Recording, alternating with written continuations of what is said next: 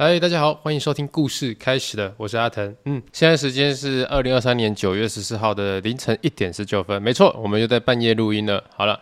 好，来聊一下这本周的一周大事哦。那这个礼拜一周大事，第一件事情呢，我相信应该蛮多人哈都有感觉啊，有有感觉，就是苹果的手机啊发表会了哦，iPhone 十五出来了啊。那老实说啊，为什么我说这个是一周大事呢？第一个，我其实不是果粉啊，我都用安卓手机啦。那我也有拿苹果手机，我有一支苹果手机是专门就是啊出去的时候会录影啊、拍照之类的。但说老实话，我的主力机就不是用苹果的，我用三星的。很多人都看到我用三星的手机，而且是折叠机，都会说啊，为什么不用苹果啊？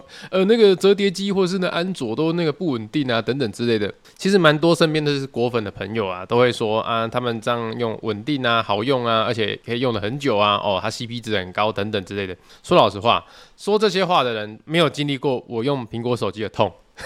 呃，我讲个小故事哈，就是呃，我之前有说过嘛，我正职工作有一份正职工作是在银行里面做那个小弟哦，那那时候薪水一个月是一万八，大概做了几个月之后，我存了一笔钱，想说，哎、帮自己买一只苹果手机，人生第一只苹果手机是 iPhone 六 S 这样子，我还记得那时候是一二八 G，然后要两万多块钱，蛮贵的。一支就比我一个月的月薪还贵，所以呢，那时候是很开心的去灿坤买啊，然后办理那吧吧，有的没有的，好弄完了，终于拿到人生第一支手机了。然后那时候买了智慧型手机之后，还不知道要帮他买那个保护壳，完全不知道，就拿起来哇，金光闪闪的那金色的 iPhone 这样子，好开心哦。就发现说哈，还要买保护壳保护它，我靠妈，一支两万多两万三的啊，还要保护壳，就是没有那个概念，想说哎。买那个那个什么安卓体系的有没有？里面都会放一个保保护壳给你，透明的保护壳让你装。怎么苹果没有？哦，这么麻烦。所以当天买了苹果手机，发现它没有保护壳之后怎么办？就只好现在赶快去那个网络上下订单，买那个苹果的保护壳。然后呢，在保护壳送来之前呢，我上班的时候都是带了整盒苹果的盒子去上班。我是把我的苹果手机放在那个苹果的盒子，那个原厂的那个盒子里面。所以只要我要用电话，我要打电话或我要看讯息的时候，我就要打开那个盒子。那那个盒子就吸得很紧，有没有？我每次要打开，只要拿手机的时候说，嗯，一直等那个盒子掉下来之后，吸得很紧，掉下来之后，然后看一下讯息，哦，没有人找我，没有人怎样，好，然后再把盒子盖回去，这样子。我大概连续过三天这样的生活，我不知道那时候是什么物流很慢还是怎样。我就每次电话一想，说，哎、欸，谁手机在响啊？铃铃铃铃铃铃，手手机在响，没有？我说啊，我的手机啊，那我就把那个盒子哦盖子拿起来，呃，等到盒子的盖子完全离开之后，然后，看一下啊，谁打给我，接起来，喂，哦，好，讲完之后再把它放回盒子里面，再把它盖起来。我旁边的同事都觉得干你神经病是不是？哦，反正是非常荒唐的一件事情。那最后呢，等手机壳到了之后，哦，我记得我那时候买的手机壳是买那种很贵的，它是完全防水的手机壳。就是你想一下哦，那时候苹果手机还没有防水功能。没有什么防泼水等等之类的，所以呢，那个手机壳是设计成很像一个保鲜盒，就是你把手机放那个保鲜盒里面，然后盖起来，连表面哦，就是触控的那一面也把它盖起来，封膜这样子，它就可以完全的防水啊，还可以那个放到那个海里面都没问题。那那个时候我用那一只手机用不到一年，就出现了一个全世界轰动的游戏，叫做 Pokemon Go。那那时候全部的人，我相信全台湾、全球的人都一样，都在抓宝。那那个时候我就很开心的就拿这只手机，哇，要去抓宝。那结果那抓宝的时候，我就发现我的苹果手机出现状况了。什么状况呢？它的定位很不精准。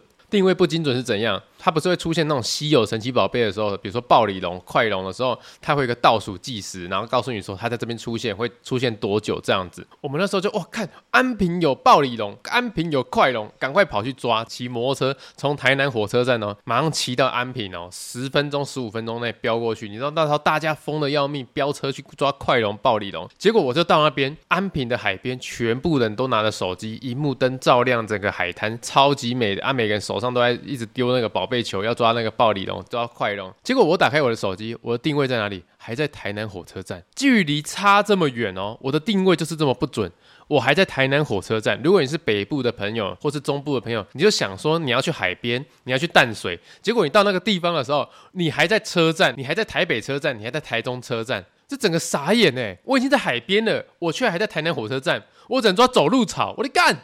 傻小，我在那边抓走路草，抓比比鸟，抓那些乐色宝贝，然后他们在抓暴鲤龙，抓那个快龙，好开心我怎么会疯掉哎、那个时候再加上第二件事情，第二件事情就是我那时候发现我那一只六 S iPhone 六 S 呢很长，就是我骑摩托车骑到一个红绿灯停下来，想说看一下时间，就拿出来看一下，哎，手机的电力大概是五十趴，我说看一下时间，哦，五十趴电，哦，OK OK，那放回到口袋里面。再往下骑一骑，大概再骑两个红绿灯，想说再把手机拿起来啊、点下一首歌来听的时候，一打开，哎，电力只剩下十趴了，就是只过了两个红绿灯，那个电力是骤降这样子。所以我当下觉得说，我靠，在保固期内居然发生这样的事情，这是手机一定有问题，要拿去那个送保送修。那送回原厂去维修的时候，对方检测一个礼拜哦，然后我那个一个礼拜就只能用那种智障型手机。就是完全不能上网啊，就是一般的手机。那那个时候，呃，原厂就告诉我说，呃，我们确定呢，哎，你的手机是没有问题的。我说没问题，怎么可能？我的电池一下子电力掉很多，哎，而且我定位完全不准，怎么可能没问题？他说没有啊，我们检测完就是没问题啊，因为我那个时候保固只剩下最后一个月了。我记得我那时候就用了十一个月，保固是一年嘛，所以我只剩一个月的保固期。然后他送修送检测还要花一个礼拜的时间，所以我就说那我只剩三个礼拜就快过保了，你怎么可能没问题？我觉得有问题啊。他说不会啦，真的没问题，我跟你保证什么什么之类的。好，我就说 OK。好，那我相信你，他就把手机还回来给我。那一样是那台手机，我后来继续使用，还是定位有问题，还是什么哪里有问题？电池我也是觉得它有问题，就是电量掉得太快，太太不可思议了。最后呢，过了保固期之后，我大概过了保固期又过了一个月，就是我等于说我使用了一年又一个月，我又把同一只手机拿去同一个地方，说请他帮我拿去检测去送修，这样子，我觉得我的手机有问题，结果检测回来跟我说要八千块维修费。就只差了这一点点的时间哦，他就跟我说：“啊，你的手机出状况要八千块维修费。”所以从那一刻开始呢，我对于就是使用。苹果手机是有阴影的，我不知道我是不是拿到机网啊，或是那个检测人员有问题。但老实说，我就是有这样的体验嘛。当时的我一个月只赚一万八，我却买一个两万二的手机，两万二、两万三的手机。但他给我的体验就是这个样子。所以到现在，如果很多人告诉我说啊，你要拿苹果手机等等之类的，我觉得 no no no no，你不知道我经历了什么，no no，我不要这样子。那这个是额外的小故事啊，我相信应该还是有拥护者会觉得说啊，那只是偶然嘛，那个什么什么的。但当然，我会希望我不要再发生这样的事情。所以我的主力机啊，我现在也还是有拿苹果手机，但我的主力机就不会用在苹果上，我就是拿那个三星的折叠机。好，那重点不是要讲这件事情哦，重点是发布会一出来的时候，有那个 YouTuber 们啊，开始就是发表说，哎，他们发现了这一次哪里进步什么什么的。我特别建议大家去看一个 YouTuber，他叫彼得森。虽然我不是苹果手机的忠实爱好用户户，也不是那个 MacBook 的爱好用户，但是呢，我是一个很长期在看他 YouTube 影片的人。彼得森这个人呢，他是一个呃，算是中年男子吧，然后长得斯斯文文啊，讲话算是有口音的一个，算是 YouTuber。那他都是在专门在讲苹果的东西，讲的就是用数据啊，用跑分啊，会用最真实的一面去告诉你说，比如说这这一次苹果手机 iPhone 十五他没有告诉你的事情，比如说他那个边框用什么钛合金还是什么的。但老实说，他那个边框其实是很容易。掉漆哦，讲实在话，那个就是会掉漆的边框。那但是如果你要买的话呢，他会建议你买什么银色或是买灰色，因为灰色就是原本的那个钛什么金的那个那个涂料的颜色啦，所以它就不会有掉漆的问题。这样子，他就是会给一个很中肯的建议，去破解那些算是商业话术的东西啦。我还蛮喜欢看他的东西。哎，好了，就先讲到这边，先不要离题哈。我的一周大事并不是苹果手机，我只是先把那个过去用苹果那个心得先跟大家分享一下。我的一周大事其实就是我的电脑突然中风了，干就是笔记型电脑。我现在用的电脑哈是华硕的那个幻十三的那笔记型电脑，在做主力电脑。那如果外出的话，我会带我的 Surface Pro 9去做外出的画画工作。为什么我会想用笔电当做主力电脑？第一个，那时候他们是主打说这台很屌、很强，性能释放 OK 的这样子。那第二个呢，老实说，我比较喜欢轻便携带的东西，因为以前用那种桌上型桌机啊，算是体积大，然后风扇也很大声，又加上很容易长灰尘，我又不太会了解电脑这种东西怎么处理。我不是那种就是对那种机械电脑很了解的那种男生啊，我就是文组男嘛这样子。我对于这些东西没有很了解，我就想说，嗯，这是笔电嘛，现在笔电好像已经快要比那个桌上型电脑还要强的那种感觉哦，反正就是有后来居上的那种感觉，所以我就决定好，那种笔记型电脑当做主力机。结果呢，就在这个礼拜啊，就在昨昨天下午的时候，我不知道他为什么突然中风。什么叫中风呢？就是什么行为都很慢，我连打开一个资料夹哦，就是一个简单的资料夹，它都可以一直转圈圈，我整个快疯掉了，我快疯掉，我快崩溃，你知道吗？到最后我们搞了大概两三个小时，因为我们工作室我还是要负责发出一些图啊，让菜菜啊或是弱弱子去做一些东西嘛，我完全动不了哎。那他们如果东西做完的话，他们就是瘫在那边，也没什么事情可以做，提早下班的感觉。所以我就要后来就气到就说，好吧，好吧，我直接拿一颗硬碟啊，去把里面资料全部备份起来，把笔电的资料全部备份起来，我直接要原厂更新的这样子。但备份起来也花很多时间，因为它就是中风荡荡的嘛，备份的时候也跑东西也跑不快啊。我的硬碟已经算用很快的哦，USB 三的哦，反正就搞了一整天呐。那搞到半夜，半夜才备份完。备份完之后，我想说，好吧，不然先升级成 Windows 十一好了，因为我是 Windows Win 升级的 Windows 十一，不知道会不会好一点。半夜三点就按下去升级 Windows 十一，我就去睡觉。我想说，一觉起来应该就升级完了吧？就隔天早上起来，我靠，还在升级哦！我整个当下看到说，这台电脑真的，What the fuck，到底想干嘛？你到底要干嘛？你要弄我是不是？我气到直接关机，想说好干啊，我我不要你了，我烂东西！而且关机啊，关机完你会重新开机嘛？就重新开机之后，这样中风突然好了。他就完全突然没事了，我整个傻在那边，哈，现在怎样？他昨天在耍我是不是？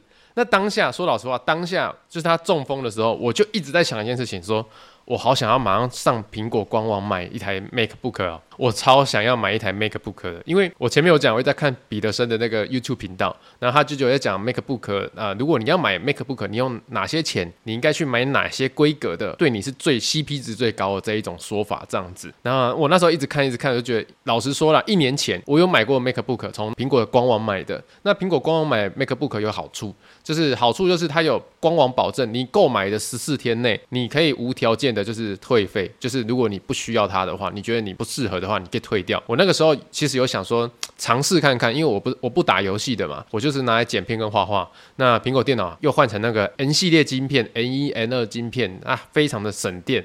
哦，我想说，那可以给他个机会试看看。那一年前买之后，却发现说，完，呃，苹果系统对我来说真的是不适合，不会用啊，就用不习惯这样，我就把它退回去了。这一次，我的叉十三笔电哦，突然那边中风的时候，我就气到说，哇，好想买哦，好想真的下单，因为当时我用那个 MacBook 的 M1 晶片的时候，我是真的有吓到。你知道那个苹果的电脑啦。跟 Windows 电脑最大的差距就是在于他们出了那个晶片之后，吼，完全吊打那个电力系统。什么叫电力系统呢？就是有用笔电的应该都知道啦。Windows 笔电你一定要插着那个电源，你一定要把电源插上去之后，它才可以跑出它应该有的那个速度跟效能。那如果你把那个电源拔掉之后，哇，效能哇呀，直接下来这样子。最体验深刻的就是我年初的时候，我带我爸妈去日本旅游，我就带我这台现在主力的电脑换十三电脑去日本玩。那那个时候呢，我晚上都会。去外面的那种摩斯汉堡啊，或星巴克赶稿画画这样子。我那个时候我就没有带那个充电器，我就只是把笔电带出去画图，整个荡到不行，就是很不顺，很不顺。我想说，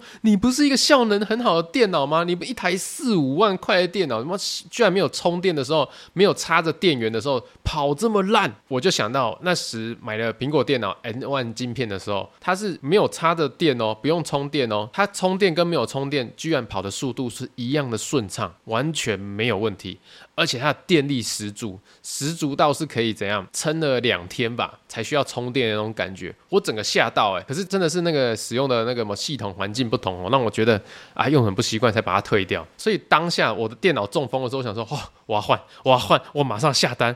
而且我那时候在想说，我还有问过我那个山西达人，就是廖阿辉，山西部落客，我问他说。哎、我如果买一个很顶的苹果 MacBook，把它买到最高等的，就是系统很强的，可是在里面安装个虚拟器，再跑 Windows 这样，他说可以啊，可是这样很白痴，很脑残啊。但我说真的，我说真的，老实话，我真的哦用很不习惯，我真的好想要这样做。我觉得那个苹果 MacBook 的电力好香哦，我、那个晶片好好厉害啊，居然可以那么省电，然后还可以跑那么顺，不用插电源哦，你就可以少带一个那个充电器出门，多爽啊！哎。这个就是我这个礼拜电脑突然中风的故事，又引起了我想要买 MacBook 的那个感觉啦。如果大家有对于这个脑残的那种想法，说，诶，你买一个 MacBook，然后结果在里面安装一个虚拟器去跑那个 Windows，你觉得这样你认同我的话，留言跟我讲哦，让我有这个信心去购买。好啦，那来讲第二件一周大事好了。那第二件一周大事呢，就是呃上个礼拜五六日，我们全数哦，我把我的朋友都找来了，全数疯狂的包货出货，包货出货，就是我们维腾的周边商品啊，抱枕、娃娃、吊饰这些一直在出，我们已经出了百分之八十趴了，尤其是抱枕全数出完了，所以有订购的朋友麻烦再耐心等待一下，因为我们剩下的二十趴，在这个礼拜五跟礼拜六一定会出完哈。那如果你有购买的话，麻烦东西到门市的话，记得去取货，感谢大家。我是真的很意外说，大家对我们的周边商品这么的踊跃热情，然后让我们一时之间突然订单进来，我们是没有办法消化的，就是来不及包这样子。所以，我们下次如果开始又重新贩售的话，因为量还在，我们只是先把卖场锁起来了。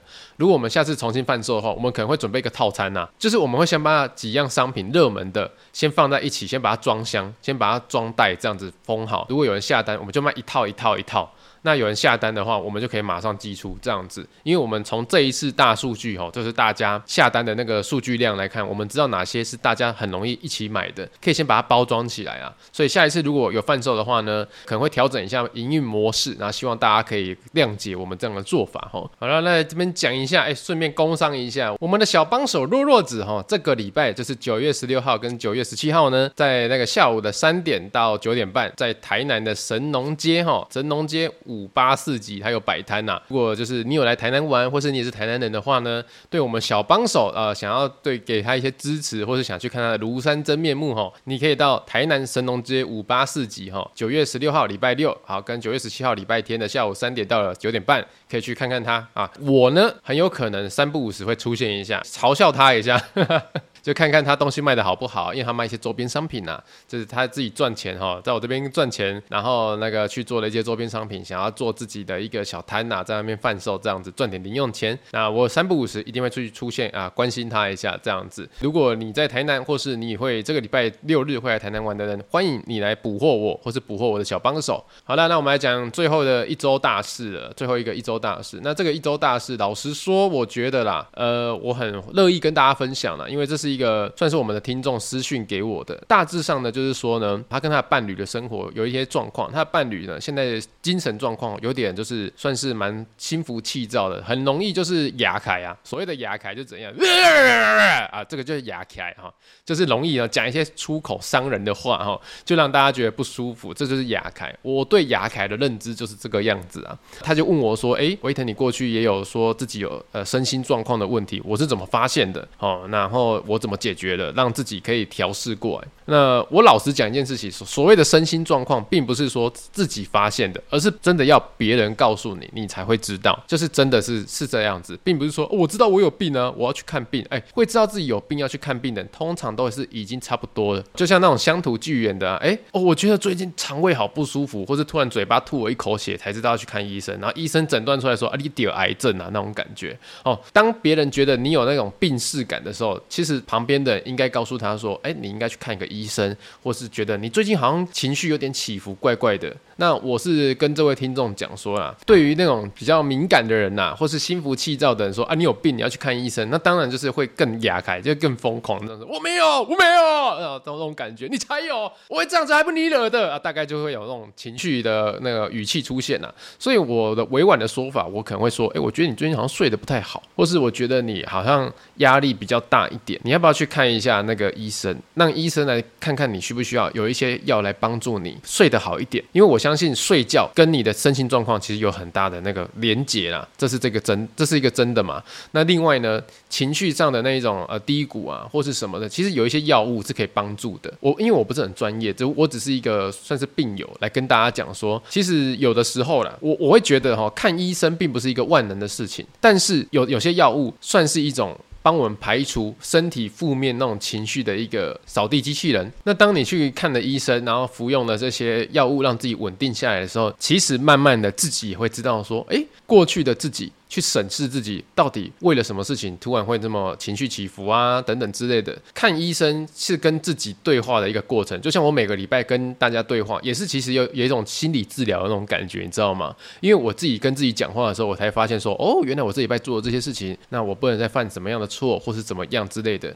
这是我对我自己的治疗方式。那甚至呢，我也会看书啊，去看一些不一样种类的东西，因为我个人比较不喜欢那个就就跳脱自己的舒适圈。所以我会选择说，好，我比如说我每天都在看电脑、打电脑、画画等等之类的，我会选择有一天就买了一本书，然后去咖啡厅坐着，然后开始看看看。像我最近比较深刻的体会，就是有一本书叫《底层逻辑》，那底层逻辑它里面有有讲到一个东西，就是突然让我那种心浮气躁哦，过去那种心浮气躁的那种点瞬，间知道说，好，我以后如果遇到状况，我要怎么面对？它里面那个书讲的大概就是，当你在跟一个人准备要跟他争执哦，你要去跟他吵这个架的时候，你先想一件事情，你吵你跟他吵架的机会成本，就是你跟他吵架这个成本，你用时间成本去跟他吵架，你到底有没有赚，或是你是亏的，或是你可以选择不去吵这个架，因为你如果不吵的话，其实对你还比较有利，因为根本不需要浪费时间去跟他吵这个架，大概就这个意思。所以我看到这一句话的时候，这个章节的时候，我突然想到说，对耶，我干嘛没事去跟人家吵架？比如说女朋友叫我去洗碗，我说好，我去洗碗。我不会跟他吵多，呃，上次都我洗，这次应该换你洗，不会，我去洗碗，因为我去洗碗，我只要五分钟，但我跟他吵架可能要半个小时甚至一天。比如说，你公司的老板在那边跟你匹配，跟你那边大小声，然后其实你都知道，妈他就是个脑残，那老板是个脑残，你还这么跟脑残回去跟他吵，那对对你而言没有什么好处。第一个，你一定会吃亏，他会觉得说，我靠，你这个人是怎样？老板讲的话你不听。第二个，你只要跟他说好，知道，OK，好，我改。那接下来，老板再怎么脑残，就他的问题了。接下来就是按照他的方式去把这些事情做完。当然，是比较消极的方法。可是你要想一件事情哦，虽然说上帝给每个人都是二十四小时一天，看起来非常公平，因为你的时间跟我时间一样多嘛，你也二十四小时，我也二十四小时。但是说老实话，我们再把时间做一个更细节的探讨，你的时间跟比尔盖茨的时间是一样值钱的吗？你的时间跟库克执行长，哈，苹果执行长库克的时间一样值钱吗？不会嘛？不一定嘛，对不对？这样讲起来是不是逻辑就很简单的？当你有一个争执要出现的时候，你就开始去想一下，你的时间是比有没有比较值钱？你的时间值得浪费在这件事情上面吗？那如果不会、不值得、不可以、不要的话，你做这件事情只是浪费你的时间，而对方根本没有被浪费到的话，你应该想一个最好的方法去解决这件事情，就是避战。去逃避这件事情，去避战哦。啊，女朋友叫我去洗碗，好洗碗；你叫我去洗衣服，好洗衣服；你叫我去倒垃圾，好倒垃圾。五如果可以在五分钟、十分钟里面解决的事情，我就会选择去解决它哦。因为我觉得我知道，我只要把这些事情做完，我就可以去做我的自己的事情哦。我的时间比较宝贵，我要去争取它哦。OK 的，这样可以啦。我的时间是个成本嘛。我如果觉得我的时间很重要，那遇到这一种我可以避战的方式，我可以不用跟你去争执的话，我就选择避战，因为我知道我的时间可以用在更宝贵的东西上面。所以看完这本书之后啦，我这每次遇到那一种要发生战争哈，就是所谓要吵架的时候，我就开始计算说，我的时间比较贵，还是他的时间比较贵？如果他的时间比我的时间还要贵的话，我就跟他吵。我我浪费他的时间，我就赚。但是如果我的时间比较贵，我还跟他吵，那我就不跟他吵了，因为我的时间比较贵，我跟他吵我就输了，我就花了很多时间在一件没有意义的事情上面。这就是打个比方啦，就是算是这个听众他希望我给他一些建议嘛。老实说，对于病友，就是身心状况现在有问题正在发生的病友们，我会第一个建议啊，去看医生。那你不要觉得看医生怎怎么样，呃，很羞耻或什么的。告诉大家，现在身心科门诊比你想象中的人还要多。人声鼎沸，刚刚蔡奇亚、朗无告贼还挂号还挂不到，连医生看起来都快累死了那种感觉。所以你不要觉得哦，看这个很羞耻，阿兹卡西没有去看这个，其实是个正常的一个排泄的管道。有些人的呃抒发，去爬山、去逛街、去看电影，但某些时刻去看医生啊，拿一些药，有病吃药，去排泄自己生理的废物哈，心理的废物也算是一个不错的选择。那第二个就是多看看不一样的东西。我知道很多人到一定的年纪之后，像我现在这个样子，每天早上起来我就知道我要干嘛，我就坐在电脑面前，然后开始工作进度，然后到几点下班，然后下班之后我要干嘛，吃饭叭叭叭，然后就结束了这样子。小时候啦，小时候最期待就是起床，起床之后你可以去想说，哇，今天可以去学校跟同学玩，跟怎样，每天期待就是起床，最讨厌的就是睡觉。可是长大之后最喜欢的就是睡觉，最讨厌的就起床。为什么？因为起床你一成不变，你大概都知道你今天要干嘛，你明天要干嘛。可是睡觉不一样，睡觉就是完全的放松自己。那我知道，当这一种循环发生在自己的生活里面的时候，其实就代表说很容易开始出现一些生理上的一些情绪，或是生病等等之类。所以哈，如果你也是遇到一样的状况，跨医生啊，看医生第一个首选，第二个开始去阅读，跟呃，不然就去旅游，去看一些不一样的东西。哦，像我有个朋友啊，他们快吵架，快要分手了。啊，结果呢，他们问我说，他们私底下其中一方呢就问我说，他们快分手怎么办？我说，那我建议你们呢，就是去日本啊。或者去其他国家，两个人去旅游啦，这样子就你你就当最后一次机会嘛，留个回忆也不错。反正你们没出过国，那结果他们出国回来呢，诶。反而感情就变好，为什么呢？因为他们出国之后就发现一件事情，他们也是一样哦，在台湾就会吵架，在台湾就不爽，然后我已读不回，不然就吵架冷战一整天，不然就人就消失这样子，约会约到一半就直接回家了，就这样子就散人了。可是怎样？他们去了日一趟日本之后回来之后完全不一样，为什么？第一个，他们在台湾，你随时你想要把对方放生都可以，但是你在日本完全不行，因为你在日本的时候，他们两个在日本的时候发现一件事情，如果他们在用这种脾气跟对方沟通的话，他们只会剩下的就是。自己一个人在日本而已，所以他们反而在日本是变成战友，有没有？他们是互相的队友，他们是要好好的一起在日本撑完那七天的旅行。那在那七天的旅行，他们开始反思说，啊，去不一样的地方，看不一样的人，看看别人的呃城市是怎么生活的，去山上走走，看看观光景点，看看，反而就觉得啊，世界这么大，为什么在台湾吵架吵到要分手，对不对？那种感觉就是，哎，出一趟国啊，反而把自己丢在异乡，然后把自己的那个另外一半伴侣当成那个队友，反而回来感情就变好了。那这以上就是我回馈给那个听众的内容啊，也跟大家分一起分享了。那如果有什么错误要指正的话，也可以留言跟我讲，这样子 OK 了。那本周一周大事好像讲的有点多，接下来我们就钟声之后进入周记环节啦。OK。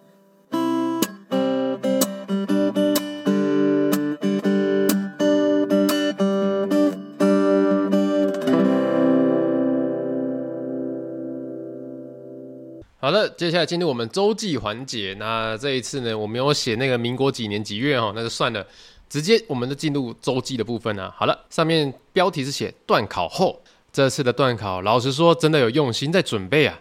搭公车时想问旁边的阿嬷要不要转车，脑海中就突然想出英文单字 switch 哦，那就是转转变转乘的意思。而段考第一天起床的时候，不是在想说现在几点了，而是在想说，嗯，国民会议城南普选。然后考数学也是很拼命在写考卷的，虽然不是很确定，但是我尽力了。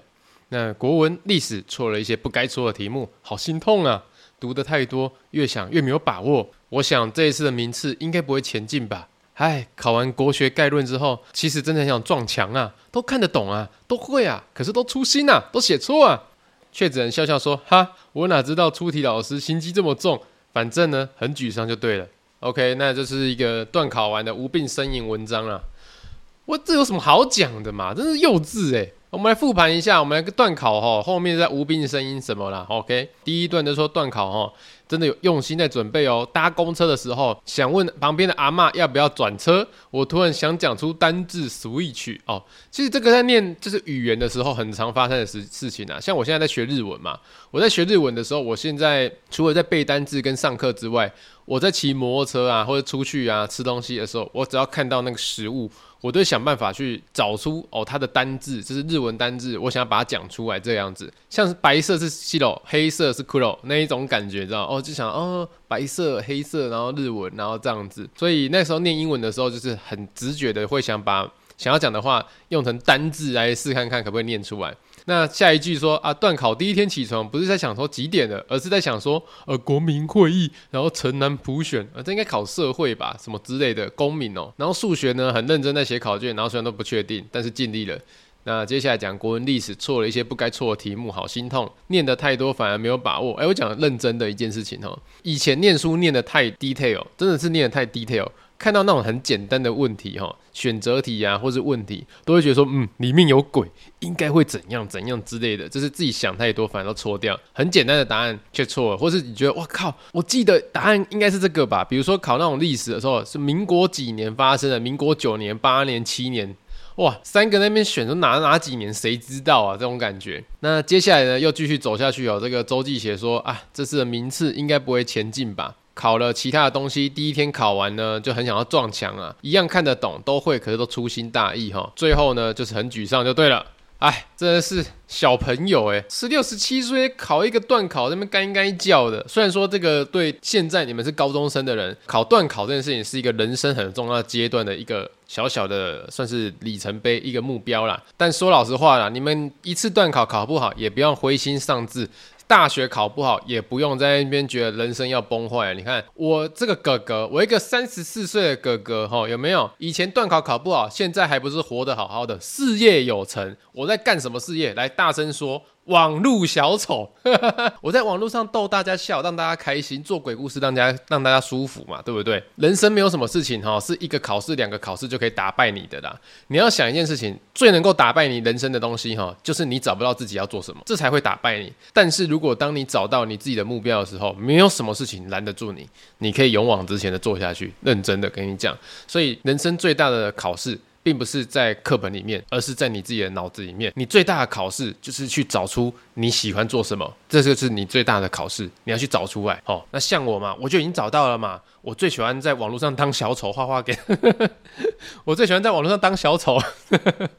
没有啦，我最喜欢在网络上画画，然后跟大家分享哦。所以我找到我想要做的事情，那我按照我过去念联络部的这个逻辑，请跟大家讲，你不要灰心这样子，积极吸一唔免乱谈，让大家知道课本上没有什么事情可以难倒你的，会难倒你的只有你自己。OK，我们一起加油，一起 fighting。耶！哇，突然变得那么励志，哇，真的是有病是不是？好啦，接下来我们呢进入我们的 Q&A 问答环节啦。那 Q&A 问答环节呢，就是你在我们 First Story 或是 Apple Podcast 留下五星好评，我们就会当周念出各十则的留言。但是呢，我们上个礼拜因为时间关系只有念 Apple Podcast 的，所以我们这个礼拜全数哦，我们就还给 First Story 的那个听众。好，那我们来看一下 First Story 的听众有没有留言什么呢？好，OK，那我们按照顺序，我们大概抓几则来回留言，因为现在是。凌晨的两点了，我，有有点有点累了，要赶快睡觉了哈。好了，第一则留言呢，他说去台南玩遇到台风的百变怪。说：“Hello，维腾，我想跟你分享，上次去台南玩，还有吃你推荐的白糖粿，好好吃哦，还买了番薯碰，也很好吃哦。还有在国华街的某家饮料店看到维腾的大海报，哎，本来有规划要去一些地方，就有遇到台风假，还连续休假日，一整个行程都变在房间里面吃东西了。那礼拜一就要回程的早上，想吃丹丹，跑了五家都因为台风假没有开，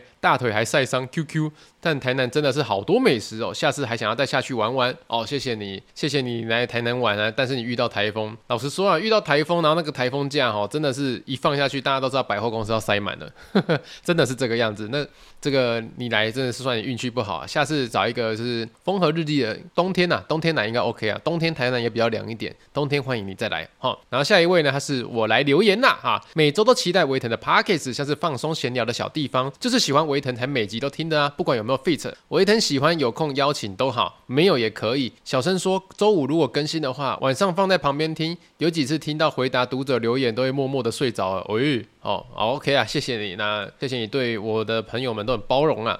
然后下一位他说好累，每次到台南的时候，我都感受到维腾强大的查克拉，但都遇不到，真伤心。没关系啊，你要想哦，我在台南哦，很多时间都躲在这个家里一直在画画，我就是一个画画的无情的画画工具，我就是一个无情的画画机器人。好，下一个是 Alan。他说呢，维腾，我是彰化的国医生，一直很喜欢你的作品哦。下次看到你，请你吃鸡排原味和绿茶一分糖少冰。哎，鸡排当然要加胡椒粉啊，胡椒盐呐、啊，谁要吃原味啊？好，谢谢你。